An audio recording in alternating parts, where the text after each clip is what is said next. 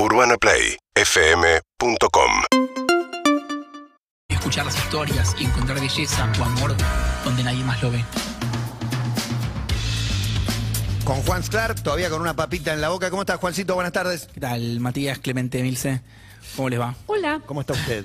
Tengo preguntas. Preocupado, estoy preocupado. ¿Te costó mucho hacer esta columna porque te metes con Me, met- me meto con el número uno. Maradona, claro, sí. Sí, Y que ya se metió con Maradona. pero, Mara- pero Maradona ya está más vilipendiado y cobró y fue pasado por el barro mucho más que John Lennon.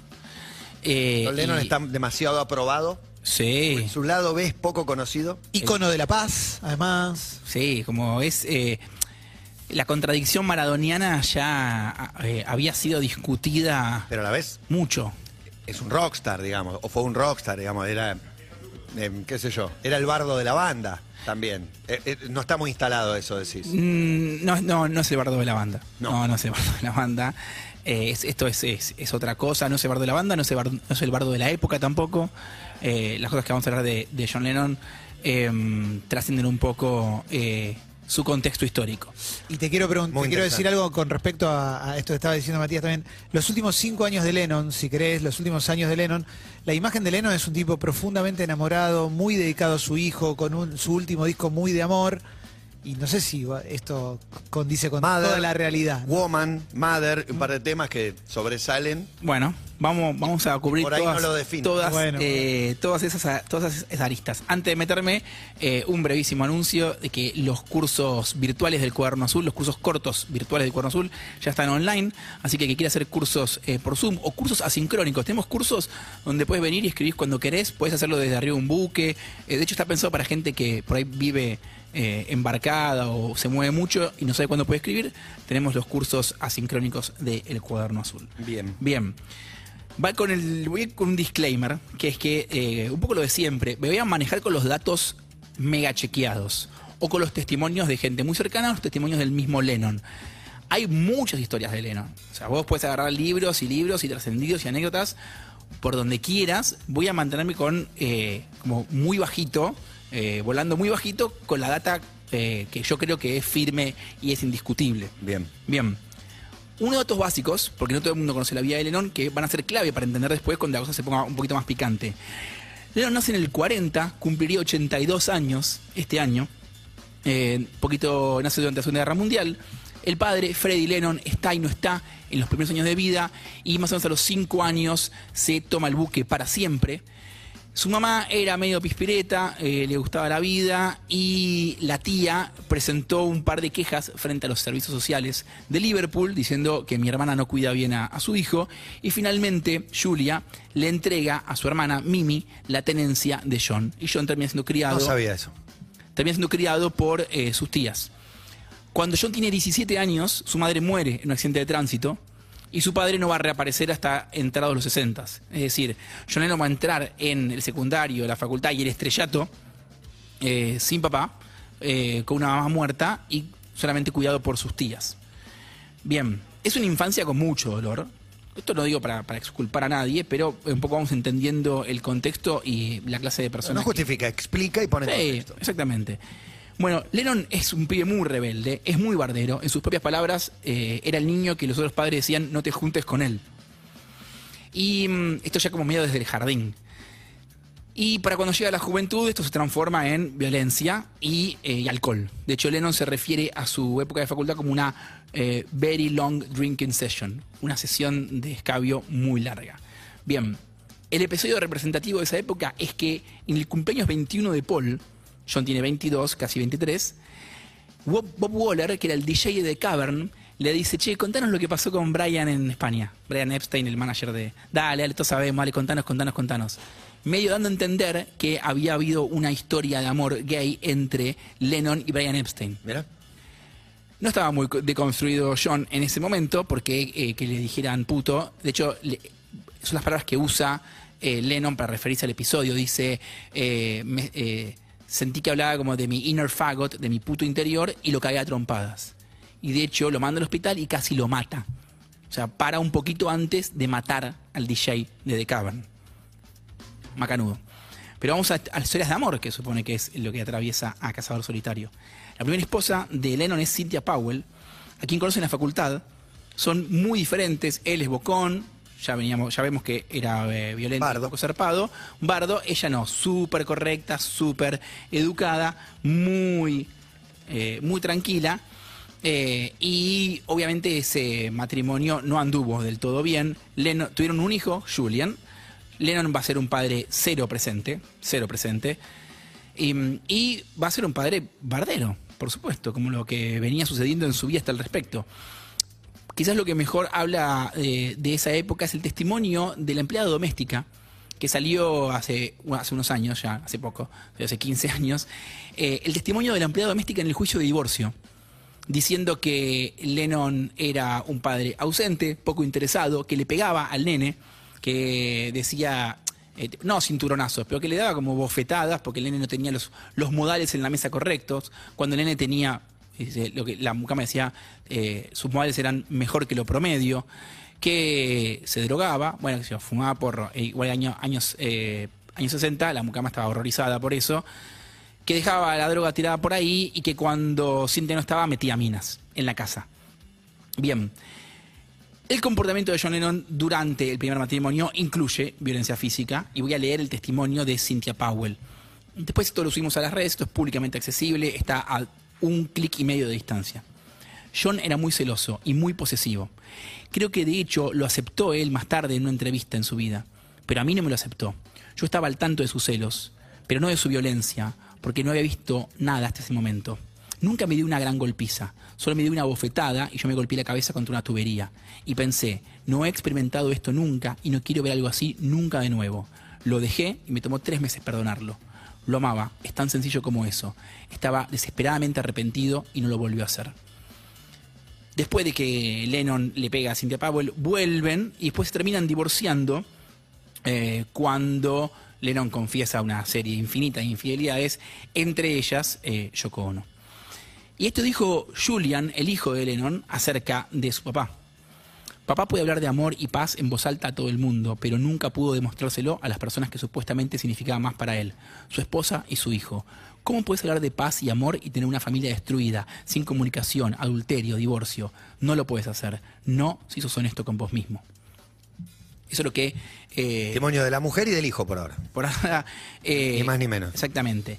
Después de Cynthia Powell y su divorcio a mediados de los 60, Lennon tiene dos relaciones más: Yoko Ono y Mike Pang. ¿Quién es Mike Pang?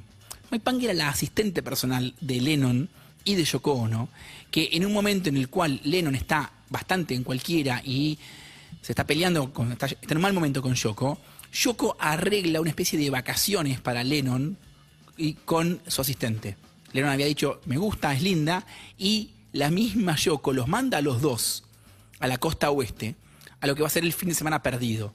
Son un año y medio más o menos que Lennon se la pasa bastante borracho y drogado eh, y tiene una historia de amor con Mike Pang. Mike Pang escribió dos libros al respecto de esto. Eh, es una época bastante turbulenta de la vida de, de Lennon. También eh, creativa, escribe el, disco Walls and Bridges y saca Whatever Gets You Through the Night, que llega a ser número en Estados Unidos. También durante ese periodo se empieza a reconectar con Julian, a instancias de Mike Pang hace como de puente para que eh, Lennon se encuentre con su hijo.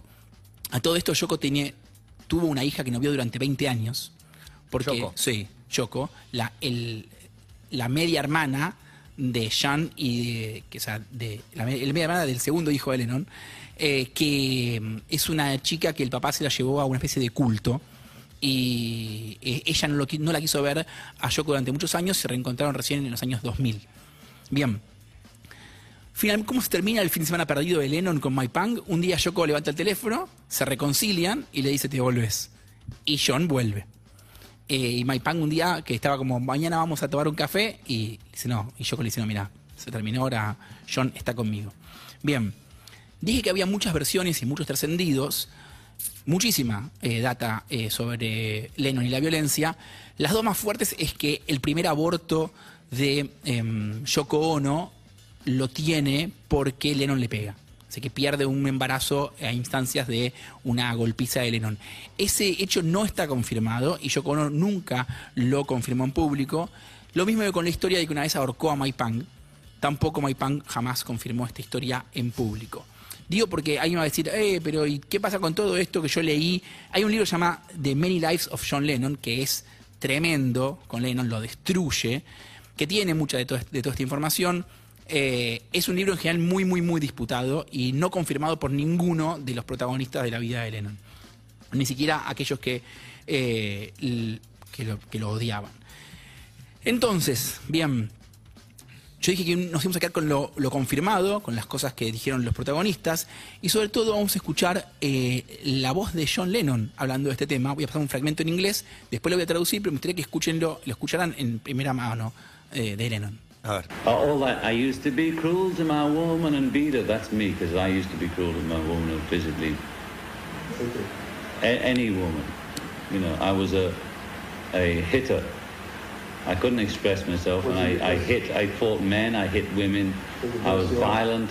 That's why I'm always on about peace. It's the most violent. Bien, ahora voy a, con todo el fragmento traducido. Todo eso de solía ser cruel con mi mujer, le pegaba y la mantenía lejos de las cosas que ella amaba, que es Getting Better, la canción de los Beatles, eso era yo. Yo solía ser cruel con mi mujer, físicamente, cualquier mujer. Era un golpeador. No podía expresarme y pegaba. Me peleaba con hombres y le pegaba a mujeres. Por esto hablo todo el tiempo de la paz. Es la gente más violenta la que anda con el tema de la paz y el amor. Todo es su opuesto. Pero creo sinceramente en el amor y en la paz. Soy un hombre violento que aprendió a no ser violento y que se arrepiente de su violencia. Tendré que ser mucho más viejo antes de poder enfrentar en público el modo en que traté a las mujeres siendo joven. Esto es una entrevista a Lennon en el año 80 para Playboy. Está publicado el texto en internet y están los audios con la voz de Lennon diciendo yo le pegaba a las mujeres. Entonces, más allá del testimonio de Cynthia Powell y lo que dijo o no dijo Yoko, o, o lo que- las mil historias que pueden dar ahí dando vueltas, Sí, sí, ya está. Está su declaración. esta es la declaración de él, no hay, no hay, no hay nada que decir. Bien. Eh, entonces nos enfrentamos, o parece que nos enfrentamos a el viejo caso de separación de obra y artista. Es decir, que vamos a hacer con John Lennon a David de la Paz, que eh, públicamente dice yo le pegaba a las mujeres. Y, y en plural. Y en una época de mi vida, no dijo una vez le pegué. No, era un hitter, dijo. Era un, Como dice, un golpeador. dijo, eso, ni siquiera le pegué, yo era un golpeador. Bien. Después del fin de semana perdido, esto es lo que dice, lo que contaba al principio Clemente. Después del fin de semana perdido, vuelve Lennon y medio que se rescata y se dedica los últimos cinco años de su vida, del 75 al 80, a ser un eh, em, Peace and love. no, eh, amo de casa. Ah. Eh, en vez de housewife, house husband, decía.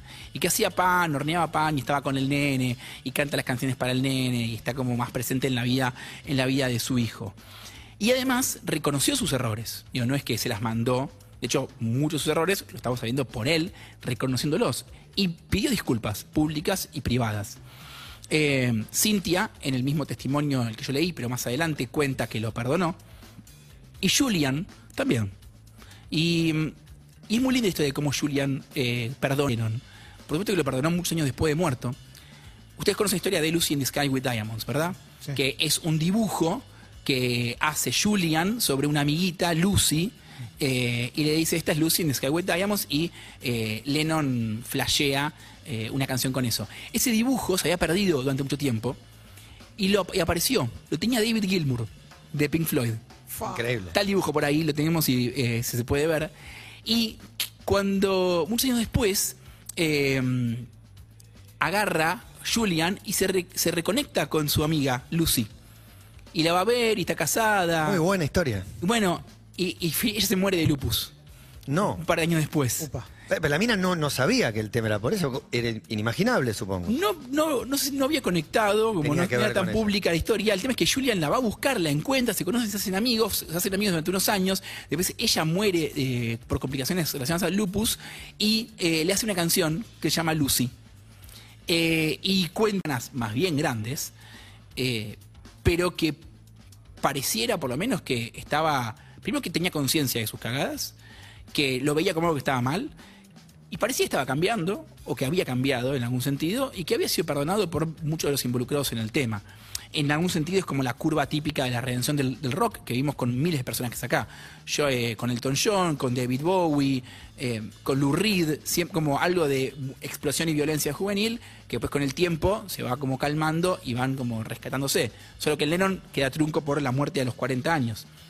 Bien, el problema con todo esto es que uno puede hacer como esa, un poco la, curva esa de Lennon y decir, ok, es un chabón que era violento, eh, pero que cambió, pidió disculpas y fue perdonado.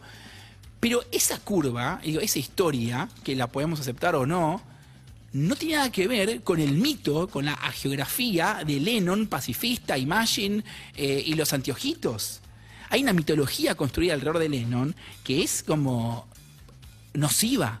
No sé, no tiene nada que ver con Lennon. Eso es lo para mí lo que. No tiene nada que ver con la historia que el propio Lennon cuenta de sí mismo. No tiene nada que ver con lo que ni con lo que Lennon pensaba. Ma- hay una frase muy buena de McCartney que dice: desde que se murió se transformó en Martin Luther Lennon. Esa beatificación. Pasa eh, un poco con, con casi todos los sí. muertos. Pero, mm, pero es, es muy loco porque no, no era algo en lo que Lennon creyera. No es que solamente Lennon no lo sostenía con sus hechos y con su intimidad y con sus problemas. Lennon, en miles de entrevistas, habla en contra de la santificación del artista. Y de hecho, voy a retomar la misma entrevista del año 80 de Playboy, donde dice, lo que pasa es que alguien aparece con una buena verdad. Y en vez de que la verdad sea observada, es la persona que trajo la verdad la que es observada. Se adora al mensajero en vez del mensaje. Y así hay cristianismo, mahometanismo, budismo, confucianismo, marxismo, maoísmo. Es siempre sobre la persona y nunca sobre lo que la persona dijo. Lennon detestaría el culto a la persona post-mortem que se hizo de Lennon. Le parecería una cagada, no simplemente no estoy de acuerdo, una cagada, una verdadera cagada lo que han hecho con eh, Lennon ícono, ícono de la paz. El entrevistador de Playboy le responde, pero tus canciones tienen un mensaje. Y dice Lennon, todo lo que decimos en las canciones es, esto es lo que nos pasa a nosotros. Es decir, están mandan- mandando postales. Yo no quiero que esto se transforme en yo soy el que ha despertado, ustedes son ovejas y les mostraré el camino. Eso es el peligro de decir algo. Es decir, Lennon mismo estaba a las patadas con la idea de que alguien que dice algo sea transformado en un profeta. ¿Qué es lo que hicieron? Transformaron a Lennon en un profeta de la paz. Me, me parece que yo estoy en términos generales en contra de santificar a cualquier artista, vivo o muerto, pero con Lennon es como no lo escucharon. No, no escucharon sus canciones, no escucharon sus entrevistas, no, no lo leyeron. ¿Por qué flashearon eh, eh, que Imagine era la representación de su persona y no una expresión de deseo? Puede ser también que vivimos un sistema que también necesita esa clase de santificaciones también para comercializar esas Sí. santificaciones. Pues lo termina convirtiendo en un producto. Obviamente. La última santificación está producida por Yoko Ono a través de Netflix. Claro. Es un documental que es donde cuenta imagen, etcétera, etcétera. Bueno. y, lo- y lo- aporta a ese lugar que ya tiene Lennon. Si te vas a Nueva York, digo, más allá de lo del Dakota y demás, las remeras de New York, New York City que usaba Lennon, Sí, la- claro. la- las eh, estampitas, digo, la- las postales, de todo hay, hay un producto vendible relacionado con ese Lennon santificado. Bueno, ese Lennon certificado, ese Lennon producto, yo creo que al mismo Lennon le, le- le hubiera parecido espantoso y horrible. Es curioso el lugar de Yoko ahí, porque digo, Yoko es la que produce y de algún modo termina alimentando, es el último alimento a este mito. Es la misma incógnita que tengo yo. Digo, ¿por qué eh, si tu pareja... La entrevista de Playboy es de cuatro días antes de que se muera. Claro. Sí, lo Está diciendo las cosas tan puntualmente en contra de esa iconografía. eh, ¿Por qué adheriste a esa iconografía? Quizás para, no sé, hay, a, a partir de ahí todas hipótesis de por qué lo hizo. Me gusta porque es, estás trayendo algo de hace 41 años que separa mucho a lo que interpretamos de lo que es un personaje de lo que realmente es, que es algo que es muy de esta época. Alguien Sí. dice algo, pero nadie- no, no nos importa, porque ya tenemos un preconcepto sobre esa persona. Obvio, de hecho todo el mundo me decía, ¿qué vas a decir de Lennon? Ojo con lo que decís de Lennon. Yo decía, pero nadie tiene esta data. Como nadie sabe. Te voy a- esto. no voy a decir nada, te voy a contar lo que dijo él de sí mismo. Esto es lo que dijo Lennon de sí mismo. En- y no Más lo dijo que eso no hay. en una revista, lo dijo en Playboy. Bueno, el problema con, con Lennon es que la cosa se complica un poco más. Porque además del problema de separación obra y artista, eh, tenemos el tema de la música. Voy a leer traducido una canción firmada por Lennon McCartney, pero compuesta por John Lennon. Va la letra traducida de esta canción, a ver si la reconocen. Prefiero verte muerta, nenita, que verte con otro hombre. Mejor quédate tranquila, nenita, o no respondo de mí. Corre por tu vida si podés. Esconde tu cabeza en la arena, te agarro con otro hombre y es el fin. Run for your life. Bien, Run for Your Life. Quiero- vamos a escuchar otro pedacito de Run for Your Life. Eh, la deja picando. ¿qué querés? Es que sí. Pero traduzco la letra de vuelta, que esto sirva como un sermón. Todo lo que dije fue en serio. Nena, estoy determinado y prefiero verte muerta. Eh, ya que lo trajeron a colación, vamos Perdón. a escuchar un poco del, gran- de- del, del poeta, eh, del Lennon argentino. Poeta porteño. Si te agarro con otro te mato, te doy una paliza y después me escapo. Impresionante. Impresionante alegato. Ante un juez tiene que decir El esto. coro. Me mata el- y después me escapo. Una paliza. La palabra paliza. Pero, o sea, es increíble, pero run for your life. Y si te agarro Es con lo otro te mismo, mato, es lo mismo. dicen exactamente lo mismo, con palabras muy parecidas. Pero Rafa por lo menos le dice, anda corriendo. Sí, corre por tu vida porque si te agarro te mato. Es terrible, loco. Pero, o sea, es eh, como la verdad es que, y uno dice, bueno, son canciones, pero a la luz de la biografía de Lennon, a la luz del mismísimo Lennon, aceptando en los años 80 que había sido un abusador y un golpeador de mujeres, uno escucha Run for Your Life y dice, pará, pará, ¿qué estábamos haciendo? O sea, eh, Cacho Castaña nos cagamos de risa y, y decimos, che, esta no es una canción que pasaríamos. No, no, no pasás eh, si te agarra cuando te matan en el Chorigaves. Nunca. Eh, nunca pasamos ese tema. Bueno, Run for Your Life. Podría sonar algún O día sea, eh, perdidamente. Pasa por ahí. Eh, En Aspen un día eh, alguien Sí. la dejó andando, dejó andando el Rubber Después de Soul. Después de Toto, suena y- sí. y quedó, y quedó andando. Eh, entonces alguien me podría decir, bueno, son canciones nada más. Pero si aceptamos que Imagine tuvo un efecto real sobre el mundo, un efecto político sobre el mundo, ¿por qué vamos a decir que Run for Your Life no tiene ningún efecto sobre el mundo? Es decir, ¿por qué no podemos imaginar a un adolescente de 16 años escuchando Run for Your Life y decir, como, se puede ser un celoso posesivo de mierda? Tengo otra, pero no sé si la vas a decir. Pero otra es Lennon solista, que también para mí tiene un efecto, si querés, similar, que es Yellow Sky. Sí, Que la letra también dice, no te quise, la- me puse celoso, eh, estaba inseguro, todavía. no te quise lastimar. Pero ahí hay una, fíjate que la curva o el cambio entre una canción y la otra es que en Jealous Guy, primero que no habla de violencia física, sino habla de, de- de lastimarla, de celos, eh, está diciendo como, hay, se entiende en Jealous Guy que está mal. Como, hay, un, hay, una, hay una autocrítica, como no quise hacerlo.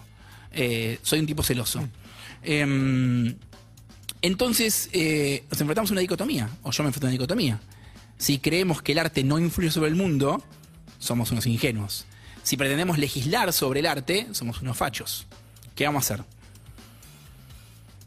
Es- no sé, yo no tengo- Ya Estás obligado a responder tus propias preguntas, No, Juan. Vos la no, largaste, no, vos la sí, yo, bueno, no, yo no legislaría nunca sobre Yo no legislaría nunca sobre Jamás, no. Yo, pero, pero No, yo- bueno, hay, hay que ver cuál es el el límite del delito, de lo delictual, de, la- de lo apologético, para, digo, poner un marco, no digo, no digo legislar sobre el arte. yo no legislaría nunca sobre el arte, pero entendiendo que tiene un costo. Me parece que una defensa de la libertad artística ingenua es contraproducente. Hoy el, costo, Obvio. hoy el costo es la cancelación, digamos. Si, si una banda nueva pondría este tema de, de Cacho Castaña, como mirá el tema que acabamos de sacar, serían cancelados posiblemente. Bueno, pero de no sé si legalmente podría Pero hacerse algo. de- ahí está también la, la doctrina Ricky Gervais.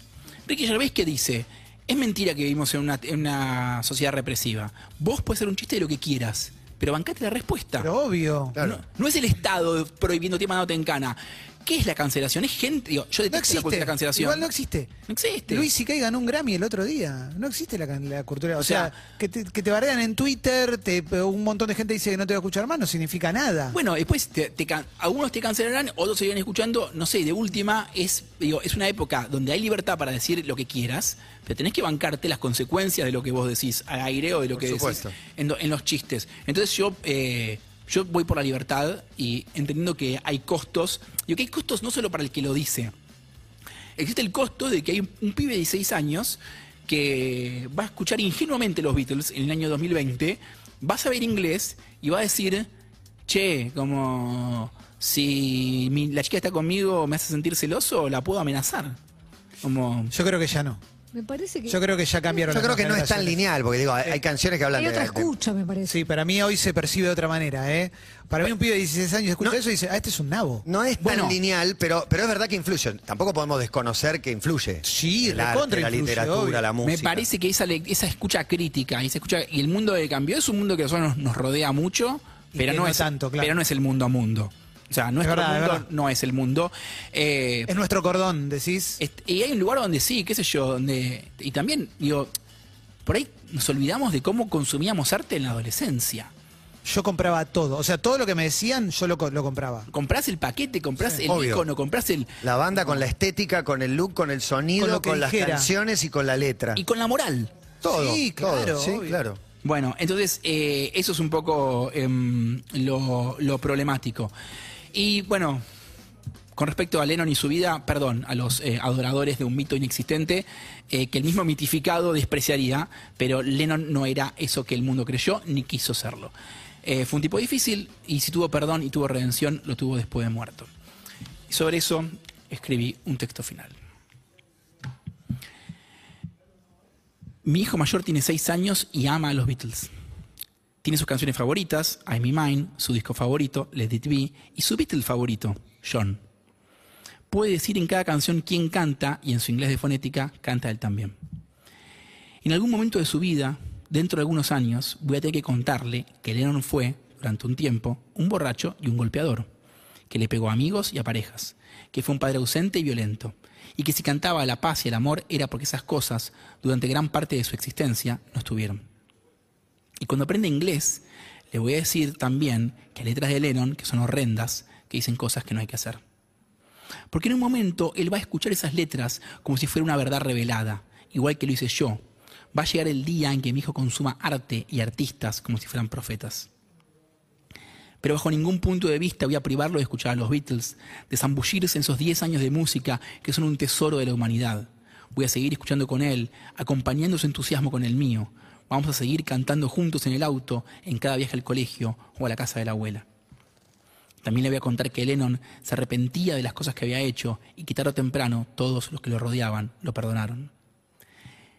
Necesito que sepa que Lennon no fue un santo y que los que intentan beatificarlo se equivocan profundamente. No lo era ni intentó serlo. Quizás con la historia de Lennon mi hijo entienda que la música no es un sermón, que los artistas no son profetas, que en el arte hay sabiduría, pero no hay sabios, que la fuerza de la poesía no hace a las palabras más verdaderas. Ojalá mi hijo no tenga ídolos, que no crezca con esa visión idealizada y santificada de los artistas que a la larga solo produce decepción y tristeza. Que admire y disfrute, que se emocione y abra su cabeza, que baile y que llore, que comparta y entienda la profunda conexión que el arte despliega entre los humanos. Pero que nunca se olvide de que el arte es belleza y no personas, son notas y no son caras, que son las historias y no los nombres los que nos llevan a la trascendencia.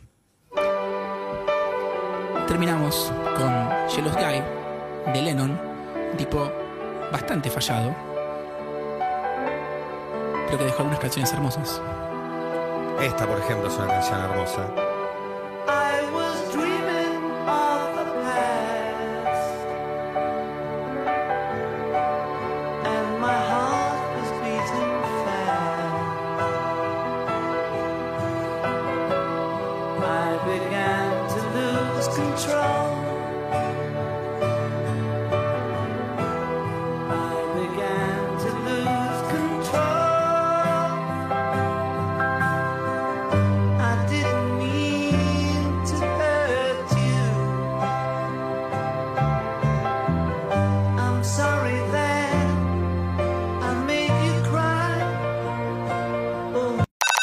En Instagram y Twitter.